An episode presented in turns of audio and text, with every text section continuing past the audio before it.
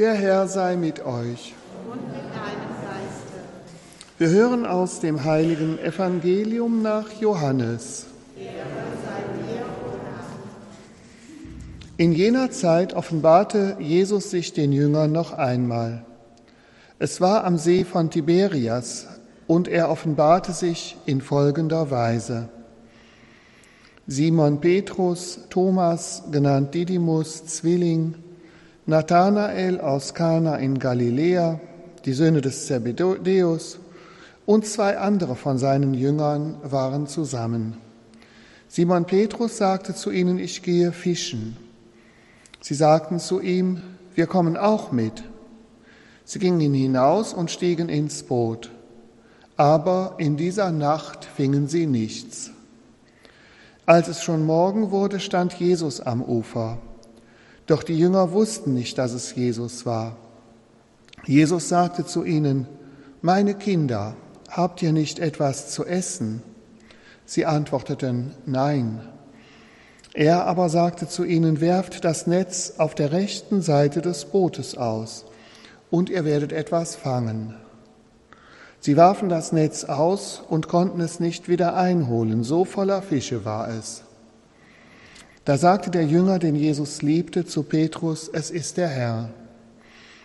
Als Simon Petrus hörte, dass es der Herr sei, gürtete er sich das Obergewand um, weil er nackt war, und sprang in den See. Dann kamen die anderen Jünger mit dem Boot, sie waren nämlich nicht weit vom Land entfernt, nur etwa 200 Ellen, und zogen das Netz mit den Fischen hinter sich her.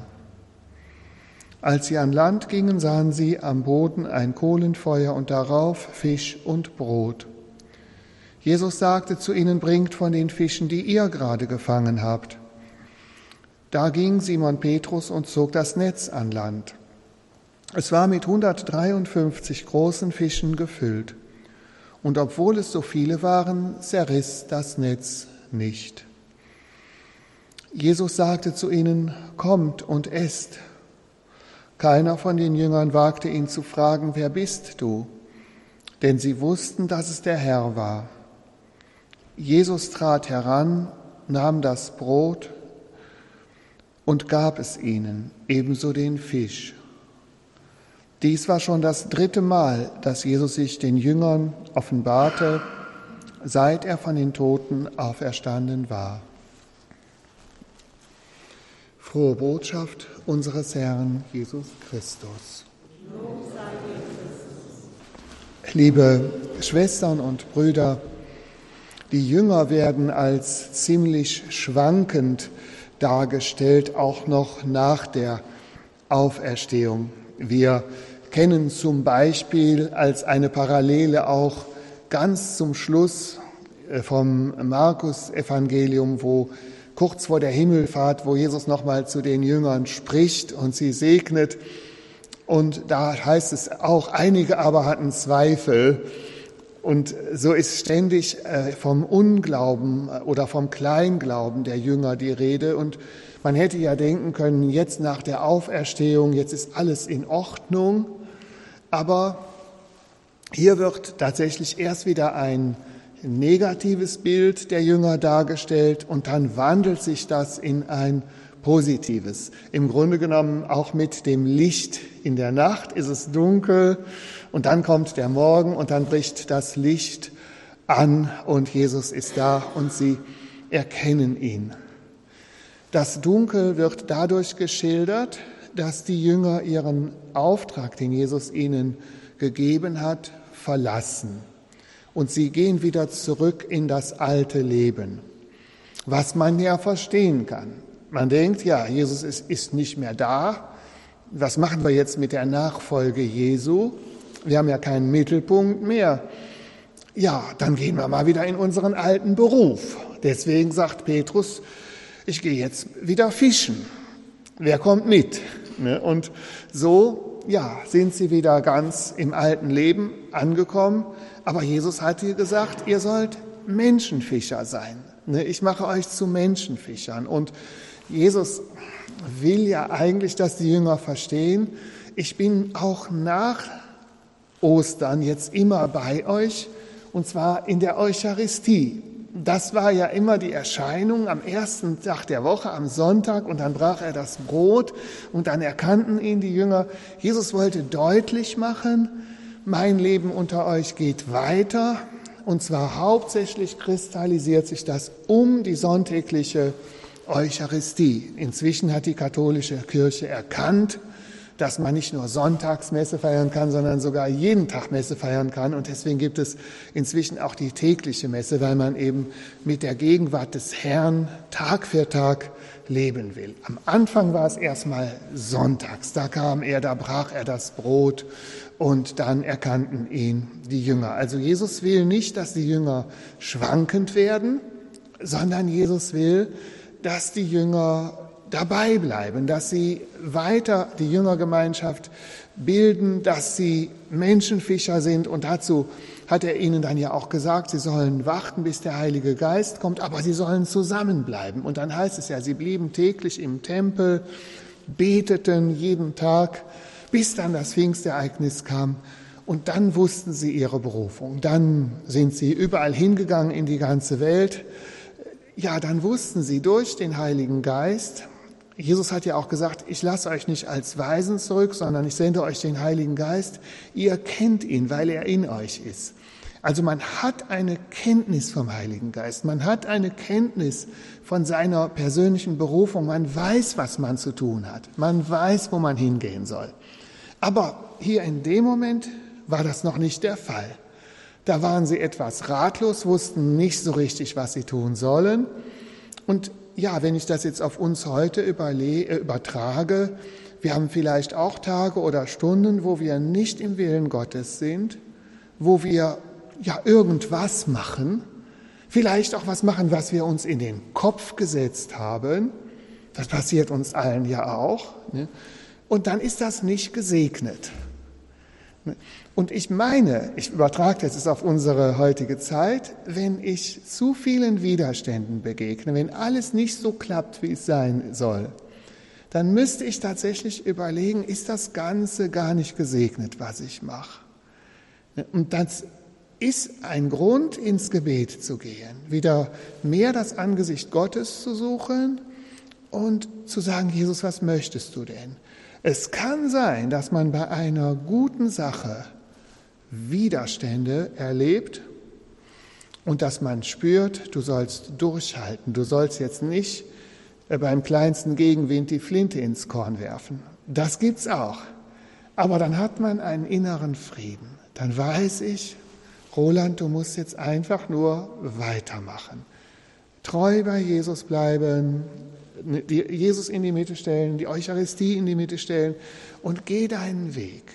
Aber es kann auch sein, und ich meine, ich rede jetzt von mir und von meiner Erfahrung, dass man irgendeinen Blödsinn macht, der nicht gesegnet ist. Und man sagt, ja, das muss es ja auch nicht. Ne? Manchmal ist es so, dass man irgendwo stolz ist, man möchte gerne anerkannt werden von anderen Leuten und äh, ja, jeder hat ja seine eigenen Versuchungen. Bei mir wäre es jetzt, ich möchte eben ein guter Priester sein, dass die Leute von mir sagen, ja, Pastor Bohn, der hat das gut gemacht. So. Und dann macht man irgendwas, was gar nicht Gottes Wille ist, nur um vielleicht gut anzukommen. Ne? Und ja, und dann, also so gesehen, jeder kennt das wahrscheinlich. Es gibt Sachen, die sind nicht gesegnet und die führen dann auch nicht zum Erfolg. Das wäre jetzt hier, dann ist man in der Nacht, in der Dunkelheit, Jesus sieht man nicht und ja, in dieser Nacht fingen sie nichts. Jetzt fand ich ein Detail sehr schön, dass der Jesus in dem Moment, wo sie ihn noch nicht erkennen, in der Form eines Bedürftigen, fast schon eines Bettlers, denn wer fragt denn nach Brot? Also Brot hat doch fast jeder. Also dass einer sagt, habt ihr nicht was zu essen? Ja, das sagt doch wirklich nur einer, der gar nichts hat. Ne? Und so fragt jetzt Jesus nach Essen. Und bei der äh, Begegnung mit der Frau am Jakobsbrunnen, da hat äh, Jesus gefragt nach einem Schluck Wasser. Hat er sich auch in diese Rolle des Bedürftigen. Und vielleicht ist das auch so, weil man gegenüber einem Bedürftigen, der selber nicht viel hat, kann man auch besser eingestehen, wenn man selber auch nicht viel hat. Ne? Und dann können die sagen, nee, wir haben auch nichts. Ne? Wenn das jetzt ein Kollege gewesen wäre, ein Fischerkollege, dann hätten die wahrscheinlich sich nicht, ne, dann hätten sie wahrscheinlich nicht zugegeben, dass sie nichts haben, ne, oder hätten sie etwas, weil da möchte man ja irgendwie nicht blöd dastehen. Ne? Aber einer, der bedürftig ist, da kann man auch seine eigene Schwäche leichter zugeben. Von daher ist, glaube ich, ein Misserfolg, eine Krise, Schwierigkeiten, in die man gerät, und dann auch noch das einzugestehen, ist eine Vorstufe für eine neuere, neue, tiefere Begegnung mit Jesus, für neue Gnade, neuen Segen. Also im Grunde immer diese Dynamik, man erlebt das Kreuz, die Schwierigkeiten und dann erlebt man aber auch die Auferstehung. Ich finde es ganz wichtig, dass wir auch uns unsere Schwäche eingestehen können. Es gibt Leute, die sagen, wenn man sie fragt, hast du auch Schwierigkeiten? Nein, bei mir läuft alles gut im geistlichen Leben, bei mir ist alles so. Ne? Aber man muss dann eben wirklich überlegen, ist die Person jetzt heilig oder hat die Person Schwierigkeiten, in sich hineinzuschauen und den wahren Zustand äh, wahrzunehmen? Insbesondere wenn jemand sehr verletzt ist oder sich sehr schwach fühlt, dann mag er nicht sich selbst betrachten, dann mag er nicht äh, ja, das wahrzunehmen, äh, dass es ihm nicht gut geht. Ne? Also sagt man dann, verdrängt das und sagt, mir geht's gut, ne? lass mich mal in Ruhe.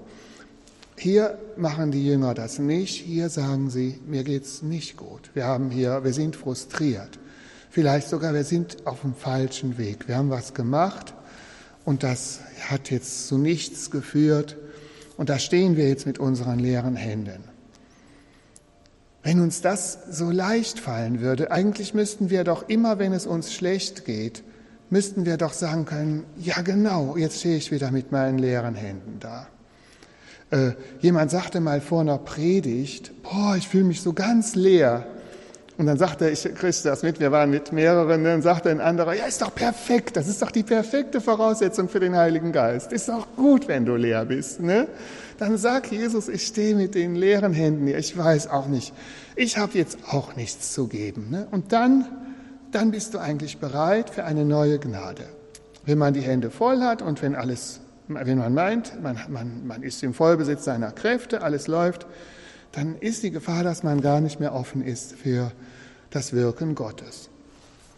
Ja, und dann kann Jesus ihnen helfen, wieder auf die richtige Spur zu kommen.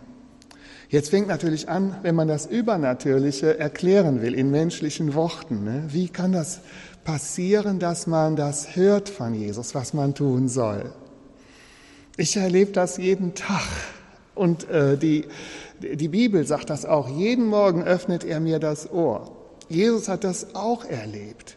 Ne, der hat morgens gebetet und es gab eine äh, ganz äh, überraschende Sache, da wo er in Kapharnaum am Vortag noch so viele Menschen geheilt hat. Und dann dachte man, weil so viele auch nicht drangekommen sind, und er hat gesagt, die sollen am nächsten Morgen warten, also steht es nicht in der Bibel, aber man geht davon aus, weil am nächsten Morgen äh, sagen, heißt es, alle suchen dich, alle suchen dich. Die standen Schlange und wollten jetzt von Jesus gesegnet werden. Und dann hatte er aber vorher gebetet und dann überrascht er seine Freunde und sagt, ich muss in anderen Dörfern das Evangelium predigen. Also wenn er jetzt da weitergemacht hätte mit Segnung und Heilung, wäre er nicht im Willen Gottes gewesen, auch wenn er sehr viel Erfolg hatte in dem Moment. Aber im Gebet hat er das erkannt, ich muss jetzt einen neuen Weg gehen. Und diese Begegnung mit Jesus, diese neue Offenheit für Jesus, dass man ihn, ja, das ist das, wo Jesus gesagt hat, meine Schafe kennen meine Stimme. Sie kennen mich und sie folgen mir. Oder der Heilige Geist kommt zu euch, er ist in euch, weil ihr ihn kennt. Ihr kennt ihn. Also dieses Kennen der Stimme Gottes, dieses Kennen dass ich wieder auf dem richtigen Weg bin. Ich finde es ganz, ganz schwer, das in Worte zu fassen. Es hat mal jemand in einem Buch geschrieben, Sobald du anfängst zu beten, also wirklich dein Herz zu öffnen, beten und beten ist auch ein Unterschied. Ich kann auch irgendwas runterleiern. Das ist ja, ist ja klar, dass das nicht gemeint ist, sondern wirklich dieses echte, ehrliche vor Gott treten dann operiert der Heilige Geist, dann wirkt der Heilige Geist.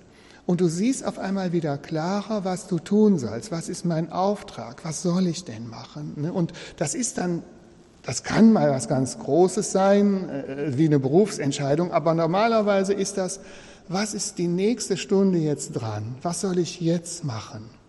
Und ich sehe das ja auch bei Hausfrauen, gerade, ich weiß, ich darf das bestimmt sagen, wenn meine Mutter, die ist ja schon sehr alt, ne, und dann klagt die dann darüber, dass die viel zu viel hat, was sie gar nicht alles schaffen kann, dass sie sich alles vorgenommen hat und so. Ne, und da ist das doch. Wer sortiert mir das denn?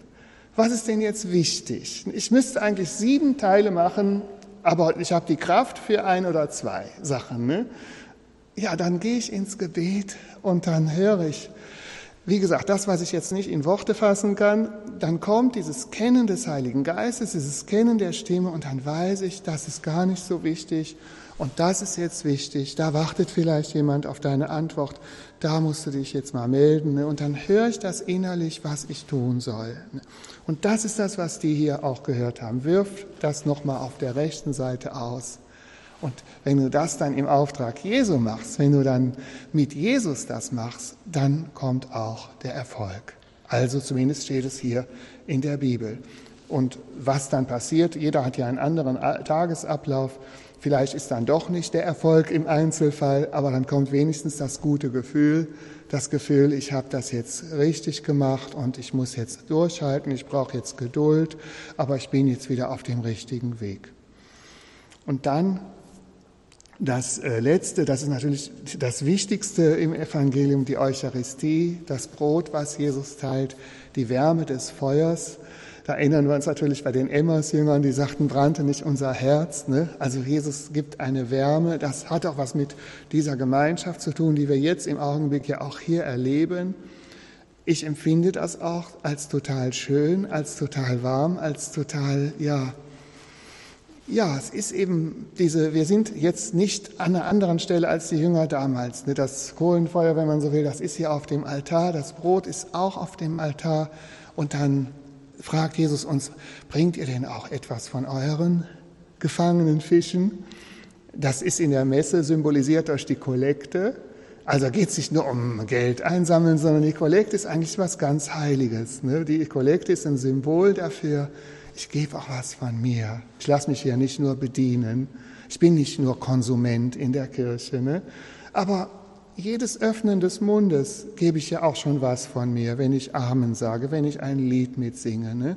Da möchte Jesus doch auch was von mir, weil Jesus weiß genau, so sind wir Menschen geschaffen, so sind wir Menschen gestrickt. Seine Liebe und seine Wärme kann nicht in mein Herz ankommen, wenn ich nicht ein klein bisschen Liebe auch entgegenbringe. Ne, wenn, bei mir, wenn von mir nichts kommt, wenn ich nur zuhöre, mal gucken, was die da so machen, äh, dann plätschert das an mir vorbei. Ne? Und Liebe ist, geht nur gegenseitig. Ich kann nicht nur Liebe, äh, also wenn ich Liebe empfange, in dem Moment, wo ich offen bin für das Empfangen von Liebe, da habe ich auch schon selbst wieder ein bisschen Liebe gegeben. Deswegen, Jesus braucht etwas von uns, damit seine Liebe fließen kann und er verlangt ja nicht so viel.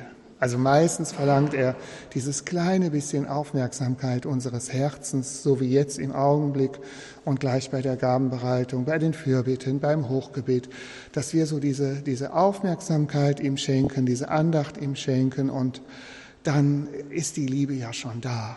Also es ist nicht so viel, was wir geben müssen, aber etwas müssen wir geben und dann gibt er ganz, ganz viel und dann können wir die Erfahrung machen, mit ihm gemeinsam durchs Leben zu gehen, entweder durch die sonntägliche Messe oder wer es eben ermöglichen kann, auch sogar nach Werktags jeden Tag diese Wärme zu erleben, dieses, wie er das Brot mit uns bricht, wie er leibhaftig bei uns ist und wie er uns seinen Geist immer wieder neu schenkt, damit wir auch unsere Netze auf der richtigen Seite auswerfen, nicht unsere Zeit vertrödeln, sondern das machen, was in seinem Willen ist. Amen.